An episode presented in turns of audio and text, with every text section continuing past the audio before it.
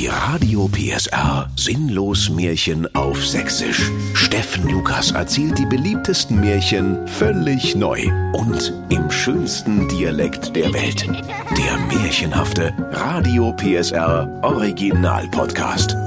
Heute Sinnlos Sommermärchen. Ein Fall für Blaukäppchen. Es war einmal vor langer Zeit im sächsischen Märchenwald, da brach überraschend der Sommer aus und alle Märchenwaldbewohner machten Urlaubspläne.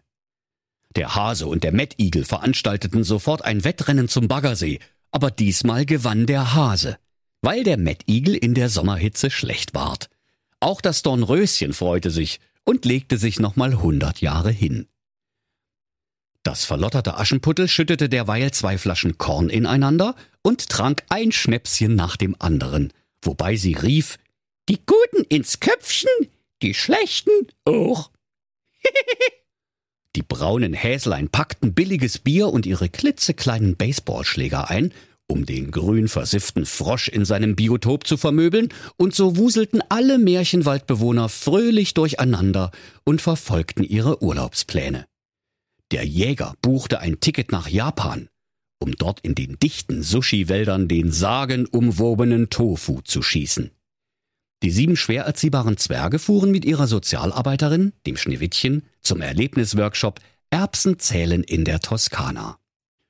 Und der böse Wolf machte ein Anti-Aggressionstraining auf der Eisenbahnstraße in Leipzig-Herzegowina, doch es dauerte nicht lange, bis er schon wieder aus Versehen den Therapeuten fraß.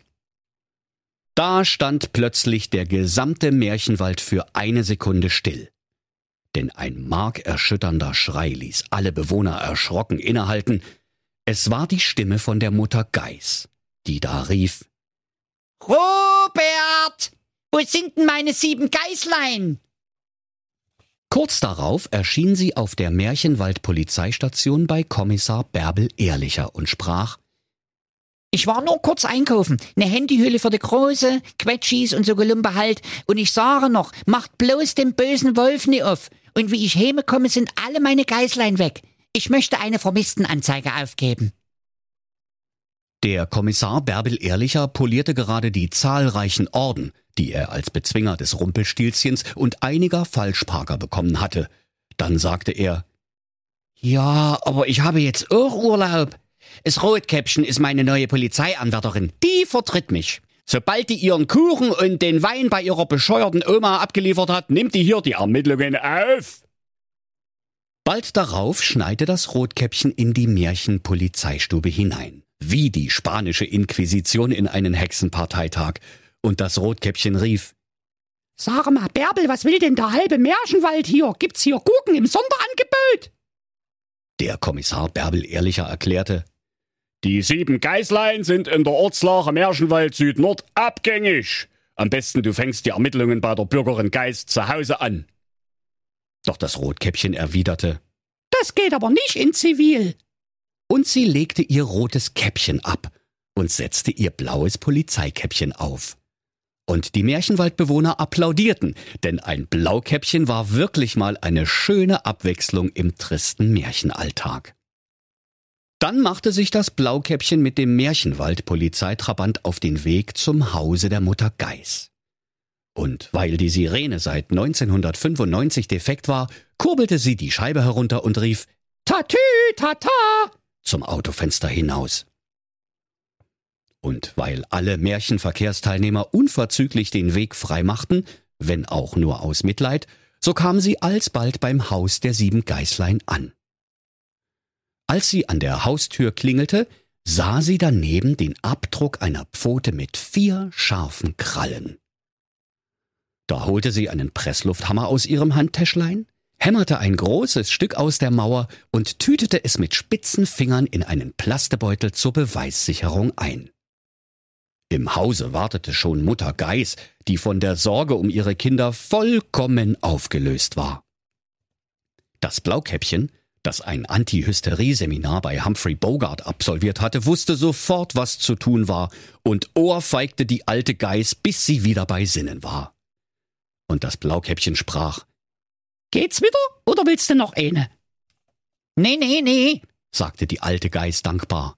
Ich hätte lieber ein Eisbeutel und zwei Aspirin, wenn's geht. Jetzt aber mal der Reihe nach. begann das Blaukäppchen die Vernehmung. Wie sieht denn das hier überhaupt aus? Der Tisch umgeschmissen, das Bild hängt schief an der Wand, die blöde alte durchgefurzte Couch hat haufenweise Brandlöcher. Also, hier sieht's bald aus, als hätte einer einen Mülleimer in der Wohnstube ausgeleert. Aus Märchenwald polizeilicher Sicht ist das ein glasklarer Einbruch. Also, nee. erwiderte da die Geiß, die sich gerade eine selbstgedrehte aus einem undefinierbaren Kraut ansteckte. Hier sieht's eigentlich immer so aus. Ich notiere. sprach das Blaukäppchen. Und nun hätte ich gerne mal eine Personenbeschreibung der vermissten Person. Die alte Geiß zuckte mit den Schultern und sprach. Ja, Hörner, Hufe, Spitzbart und das Ganze mal sieben. Ich kann die ehrlich gesagt auch nicht auseinanderhalten. Fahndung ist raus. rief das Blaukäppchen. Sogleich fuhr sie zurück aufs Revier und übergab das Mauerstück mit Fingerabdruck dem Märchenwald Polizeilabor. Dann machte sie ein Feuer unter dem Wasserkessel des dampfgetriebenen Polizeicomputers und durchsuchte die Dateien mit den vorbestraften Märchenwaldbewohnern. Schon bald ploppte das Bild der einschlägig bekannten Knusperhexe auf, da die alte Zauberin in zahlreiche ungeklärte Vermisstenfälle unter Fünftklässlern verwickelt war. Und obwohl man ihr nie etwas Konkretes hatte nachweisen können, so stand sie doch im Verdacht, ihre eigene Version des Enkeltricks entwickelt zu haben, der in der Regel in einer warmen Mahlzeit endete. Kurze Zeit später klopfte das Blaukäppchen an die Lebkuchentüre des Knusperhäuschens, aus dessen Schornstein dicker Rauch quoll. Die Hexe antwortete über die Gegensprechanlage. Knusper, Knusper, Knäuschens, hackt wo? Ich habe Essen im Ofen. Aufmachen, Polizei! rief das Blaukäppchen. Und weil nicht sogleich geöffnet wurde, fraß sie sich kurzerhand wie ein überdimensionaler Holzwurm geradewegs durch die Lebkuchentüre. Die Knusperhexe war zu Tode erschrocken, schmiss die Ofentüre zu und stellte sich mit dem Rücken davor, als wolle sie verbergen, was darin vor sich hinschmorte. Was gibt's denn Gutes? Fragte das Blaukäppchen mit der gespielten Naivität, die sie von den Ermittlern aus amerikanischen Fernsehserien gelernt hatte. Haben Sie überhaupt einen Durchsuchungsbefehl? keifte die Hexe und lehnte sich mit dem Rücken schützend gegen die Ofentür, Hier riecht's nach angekogeltem Huf. sagte das Blaukäppchen und ließ die alte Hexe nicht aus den Augen, Ja, rief da die Alte. das ist mein Buckel, weil die scheiß Ofentüre 800 Grad hat. Und jetzt haue ab oder ich ruf meinen Anwalt. Da musste sich das Blaukäppchen zurückziehen, um keine Dienstaufsichtsbeschwerde zu riskieren und mit der Drohung Diesmal hast du gewonnen, aber ich komme wieder. machte sie sich auf ins Märchenwald Polizeirevier. Dort angekommen erhielt sie die Auswertung der Pfotenspur an der Haustüre der Familie Geiß. Dachte ich's mir doch. Meister Isegrim, ich hör dir trapsen. murmelte das Blaukäppchen, denn der Pfotenabdruck stammte vermutlich vom bösen Wolf. Sofort machte sich das Blaukäppchen auf zur Wolfshöhle der grauen, kaltherzigen Bestie. Dort sah sie den Wolf stöhnend und mit dickem Bauch auf seinem Lager dahin vegetieren und fragte ihn, Was rumpelt und pumpelt in deinem Bauch herum? Hast du vielleicht mal wieder die sieben Geißlein gefressen? Aber rot, äh, äh, Blaukäppchen. erwiderte der böse Wolf. Wir kennen uns doch nun schon ein paar hundert Jahre. Also seit mindestens 150 Jahren darf ich keine Geißlein mehr fressen. Erstens wegen Tierschutz, zweitens wegen Cholesterin. Und seit 20 Jahren habe ich auch keine Oma mehr angerührt. Aha! sprach das Blaukäppchen. Und warum hast du dann so große Augen? Oh, weil ich von dem scheiß Anti-Aggressionstrainer, den ich heute Morgen gefressen habe, total Verstopfung gekriegt hab. Der war so anti-aggressiv, der hat meine komplette Magensäure neutralisiert. Doch das Blaukäppchen war nicht so leicht abzuwimmeln. Als es gerade fragte, Wo warst du heute Morgen zwischen Frühstück und Gänsebraten? Da klingelte ihr Handy. Und das Märchenwald-Polizeilabor teilte ihr mit, dass es zu dem Fingerabdruck eine weitere Übereinstimmung gab. Herr Wolf, Sie stehen vorläufig unter Tatverdacht, die sieben Geißlein gefressen zu haben. Verlassen Sie nicht den sächsischen Märchenwald und halten Sie sich zu meiner Verfügung. Hochachtungsvoll, Blaukäppchen. Nur Minuten später hielt ihr schnittiger Polizeitrabant mit quietschenden Hufen vor der prächtigen Villa des Käsemeik. Doch das listige Blaukäppchen klingelte nicht, sondern schlüpfte durch ein Loch in der Mauer aus purem Schweizer Käse. Am Fondue-Springbrunnen vorbei schlich sie sich hinter die Villa. Und da überraschte sie den Käsemeik, der gerade große Pakete Ziegenkäse auf die Ladefläche seiner Käsehitsche lud. Er erschrak gewaltig, als ihm das Blaukäppchen von links auf die rechte Schulter tippte, und er sah auch erstmal nichts, weil er sich natürlich reflexartig in die falsche Richtung drehte. Hihi, Spaß beiseite, sagte das Blaukäppchen. Ein bisschen viel Ziegenkäse auf einmal, hä? Finden Sie nicht? Der Käse Mike wusste gar nicht, was er antworten sollte und versteckte die vier Finger seiner rechten Hand, an der der Daumen fehlte, hinter seinem Rücken. Ich mal bitte Ihre Käsegriffel sehen? sprach das Blaukäppchen und ging auf den Käsemeik zu. Widerwillig reichte der ihr seine Hand und das Blaukäppchen untersuchte sie gründlich. Hm, schwarze lange Krallen und nur vier Finger. Also vom Abdruck her passt's. Haben Sie was dagegen, mit mir aufs Revier zu kommen? Doch der Käsemeik würdigte sie keiner Antwort, sprang, hast du ihn nicht gesehen, hinter das Lenkrad seiner Käsehitsche und gab Vollgas. Sehr verdächtig, murmelte das Blaukäppchen und schrieb den Käsemeik zur Fahndung aus. Am Abend, da lag das Blaukäppchen mit ihrem Schlafkäppchen im Bette und dachte lange nach. Hatte der böse Wolf die sieben Geißlein gefressen? Oder hatte die Knusperhexe ein Geißlein geschnetzeltes im Ofen? Oder hatte der Käsemeik die sieben Geißlein zu sieben Ziegenkäslein verarbeitet? Doch mit einem Mal war es ihr, als fielen ihr alle Schuppen aus den Haaren und sie stand senkrecht im Bette und rief, Ich hab's! So muss es gewesen sein! Dann fiel sie sogleich wieder um und schlief so tief wie ein Mitarbeiter in der Reklamationsabteilung der Märchenwald Telekom. Für den nächsten Tag bestellte sie den bösen Wolf und die Knusperhexe ins Haus der Mutter Geiß. Den Käsemeik, der vom achtarmigen Sondereinsatzpolypen bereits verhaftet worden war, ließ sie aus dem Märchenwald Untersuchungskerker herbeischaffen. Der Termin sprach sich wie ein Lauffeuer im Märchenwald Buschfunk herum, und alle Bewohner strömten zum Haus der Geißens und drückten sich die Nasen an den Fensterscheiben platt. Als alle Verdächtigen in der Stube versammelt waren, da erhob sich das Blaukäppchen, machte die Runde von einem zum anderen, während man eine Stecknadel hätte fallen hören können. Der böse Wolf, die Knusperhexe und der Käsemeik zuckten unter dem Röntgenblick der Meisterdetektivin zusammen, wie die Sechstklässler bei einer unangekündigten Mathearbeit. Dann holte Blaukäppchen das Mauerstück mit Handabdruck hervor und zeigte mit dem Finger auf den Käsemeik. Dieser Mann ist schuldig! Doch der Käsemeik wimmerte. Ich habe den sieben Geißlein nichts getan, ehrlich. Oh, lassen Sie mich doch ausreden, sprach das Blaukäppchen. Dieser Mann ist schuldig des Ziegenkäseschmuggels. Mit dem Verschwinden der sieben Geißlein hat er nichts zu tun. Doch da meldete sich der böse Wolf zu Wort. Ja, aber wie kommt denn dann denn sein Handabdruck an den Tatort? Das ist nicht sein Handabdruck. Der Käsemeik hat sich über die Jahre bloß den Daumen beim Käseraspeln abgehobelt. Das passt dann doch nicht hundertprozentig. Ach so?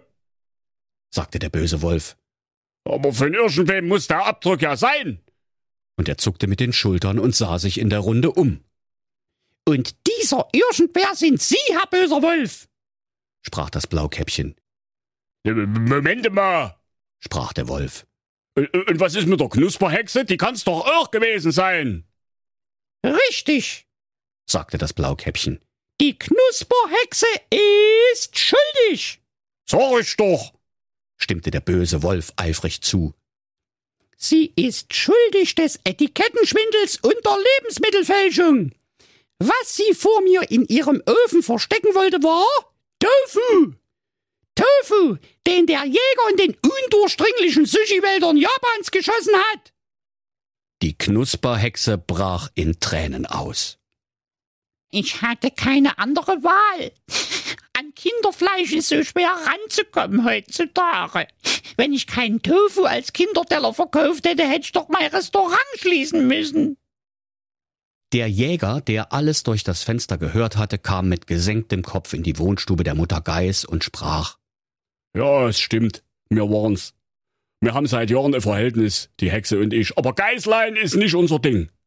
Pfui Teufel, wer sowas macht. Damit bleibt uns nur noch ein Verdächtiger, der böse Herr Wolf, sagte das Blaukäppchen triumphierend. Das ist doch lächerlich, sagte der Wolf. Du hast null Beweise, Blaukäppchen. Damit kommst du vor Gericht niemals durch. Doch das Blaukäppchen erwiderte, Pfotenabdruck war aber am Tatort, da hilft kein Leugnen. Ha, ach Quatsch, lachte der Wolf und winkte ab. Jetzt fällt's mir wieder ein. Na klar ist das mein Pfotenabdruck, aber der ist doch nur für die Märchenwald-Touristen. Da kommt doch sogar einmal im Jahr ein Serviceteam von der Gebrüder Grimm GmbH und malert den nach. Das ist Märchenfolklore, aber kein Beweis. Den letzten Beweis bist du uns ja auch noch schuldig, böser Wolf. Denn in deinem Bauch, da rumpelt und bumpelt es.